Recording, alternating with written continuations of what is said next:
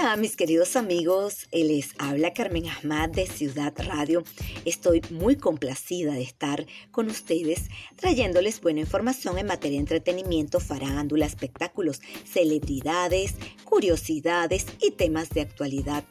Por mi parte, espero que se encuentren muy bien, que hayan podido concretar todos sus planes de esta semana y eh, quiero que disfruten junto conmigo eh, de toda esta información.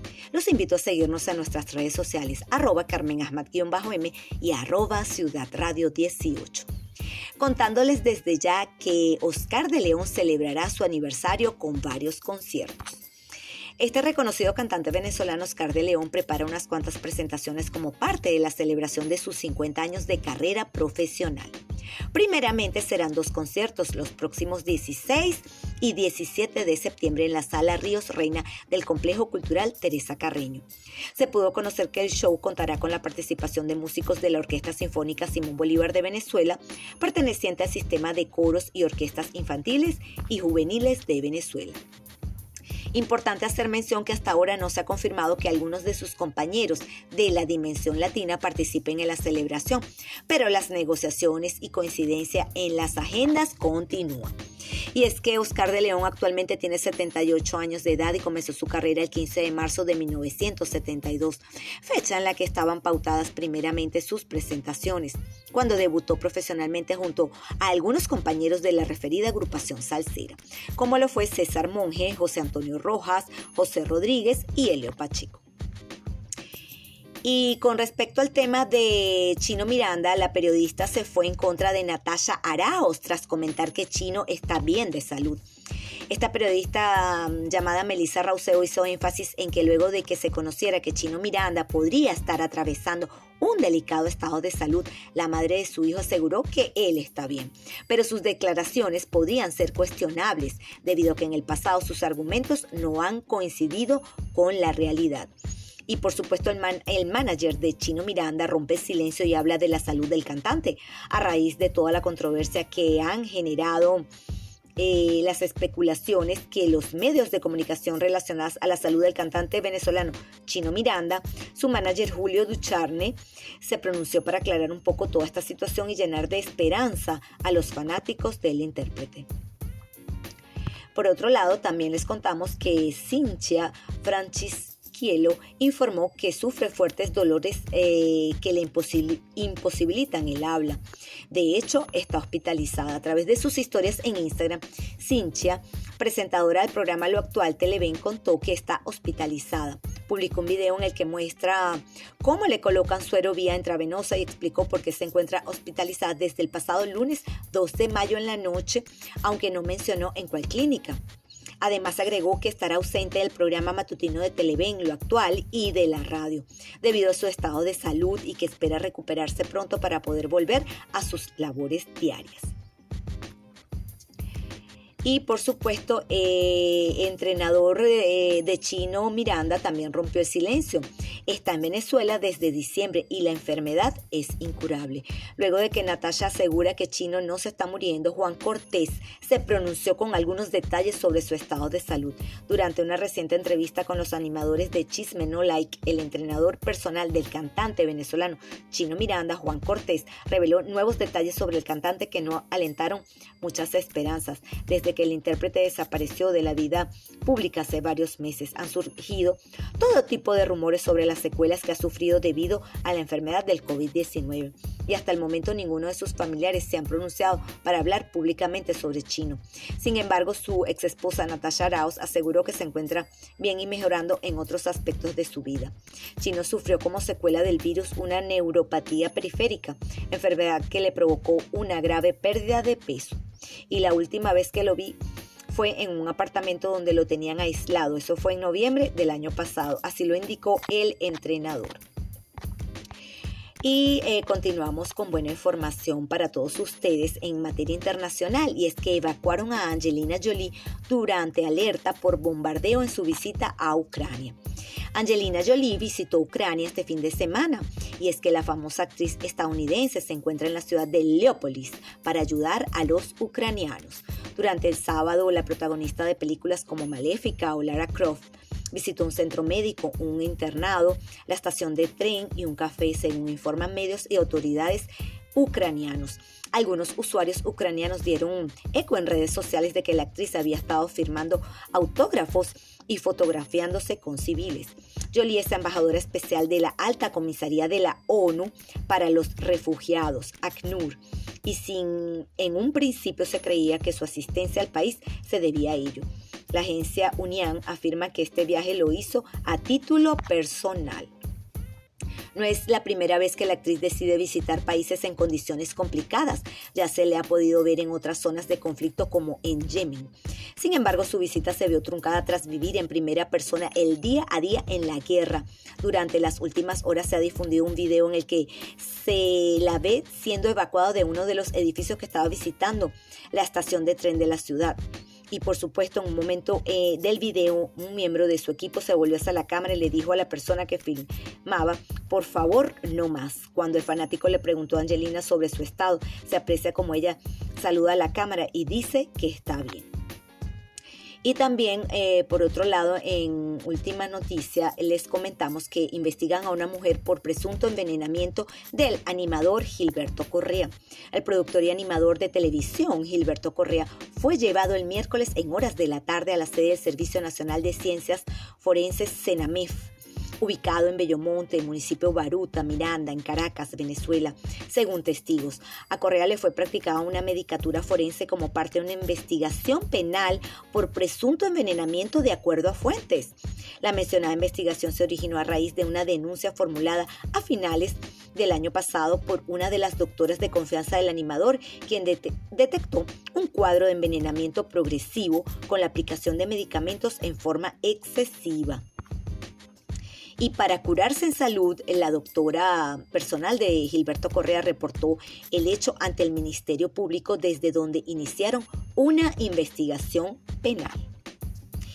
Y eh, continuamos con información internacional y es que Shannon de Lima y Alejandro Spitzer confirman su relación con tiernas fotos en redes sociales.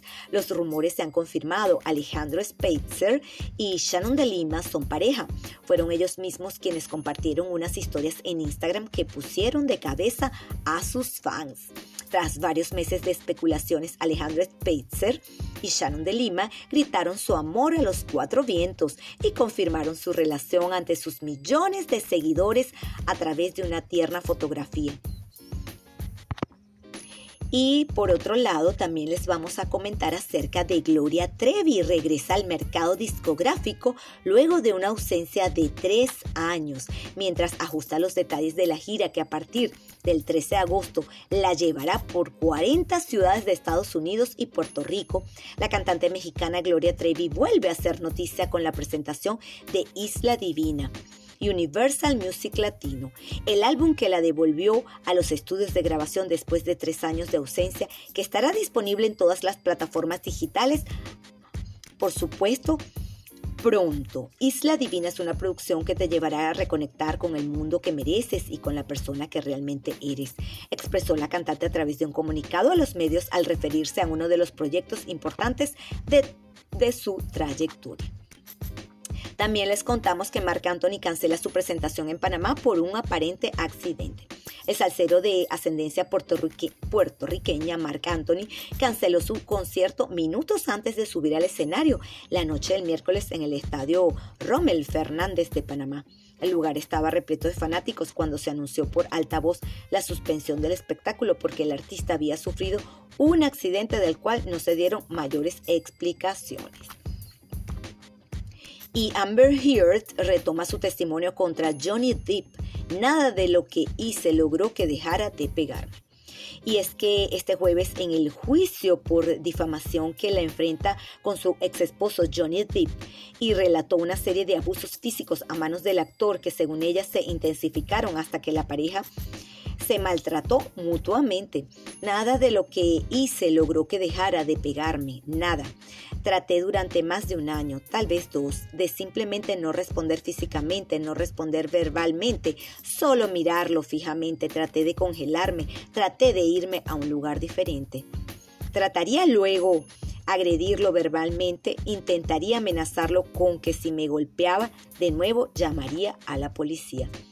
Y por supuesto, este jueves eh, fue el segundo día en que Heard subió al estrado para testificar en el juicio por difamación que se desprende de la demanda por 50 millones de dólares que Deep presentó en su contra debido a un artículo de opinión que ella escribió en el año 2018 para el diario, el diario The Washington Post.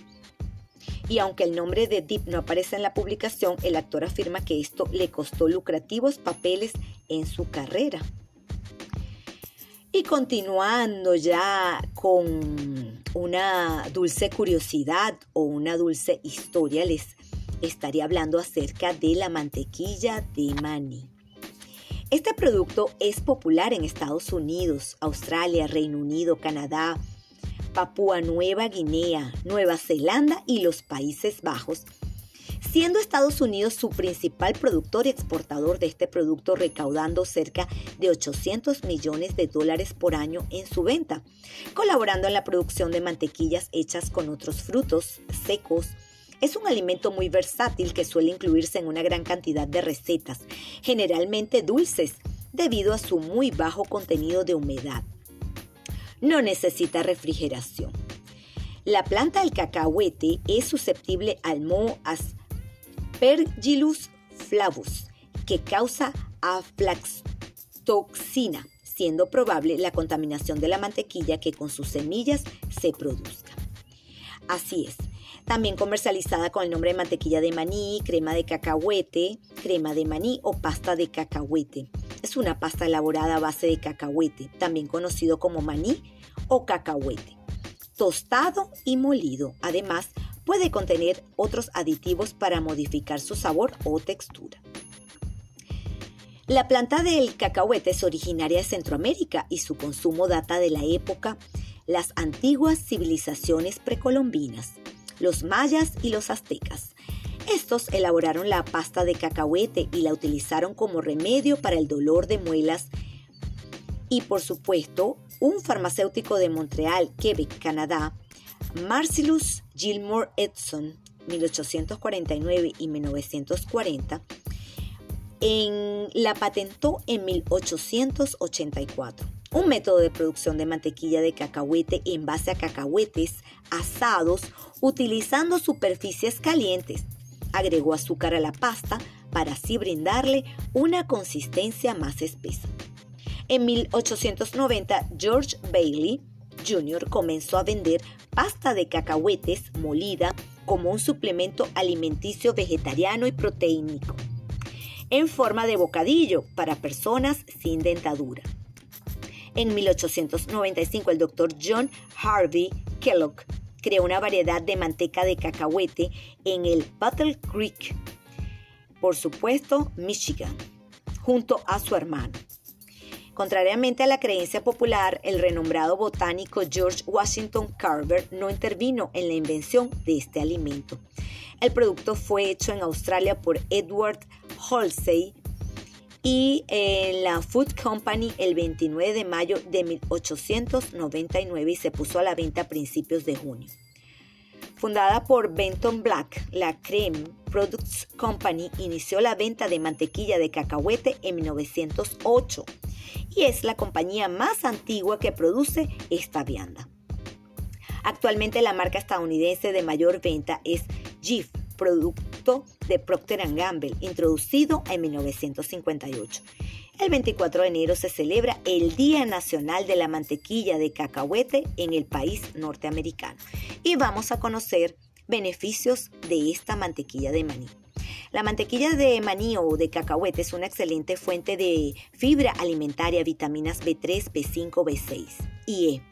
Entre sus minerales poseen altas cantidades de manganeso, magnesio, fósforo, zinc y cobre. Concentra altas dosis de hierro, potasio y tiamina. Si bien posee un aporte de proteína, no cuenta con los suficientes aminoácidos esenciales, por lo que se sugiere complementarla con algún cereal para obtener lo que se denomina, lo que realmente se denomina proteína completa. Además, no aporta cantidad alguna de colesterol. Se trata de un alimento eh, densamente calórico y esto se debe a su alto contenido en grasas tanto saturadas, principalmente ácido palmítico y grasas no saturadas, principalmente ácido oleico y linoleico, teniendo predominancia estas dos últimas, las cuales están relacionadas positivamente con la salud cardiovascular. Bueno amigos, eh, ya despidiéndome de esta edición, eh, no sin antes agradecerles a todos nuestros seguidores, tanto en Twitter como en Instagram, que siempre nos apoyan y nos dan eh, ese cariño día a día. Quiero mm, compartir un mensaje con ustedes del Abraham Lincoln y es que el adquirir conocimiento es la mejor inversión que se puede hacer. Cuídense mucho, un abrazo desde la distancia se les quiere y será hasta una nueva oportunidad.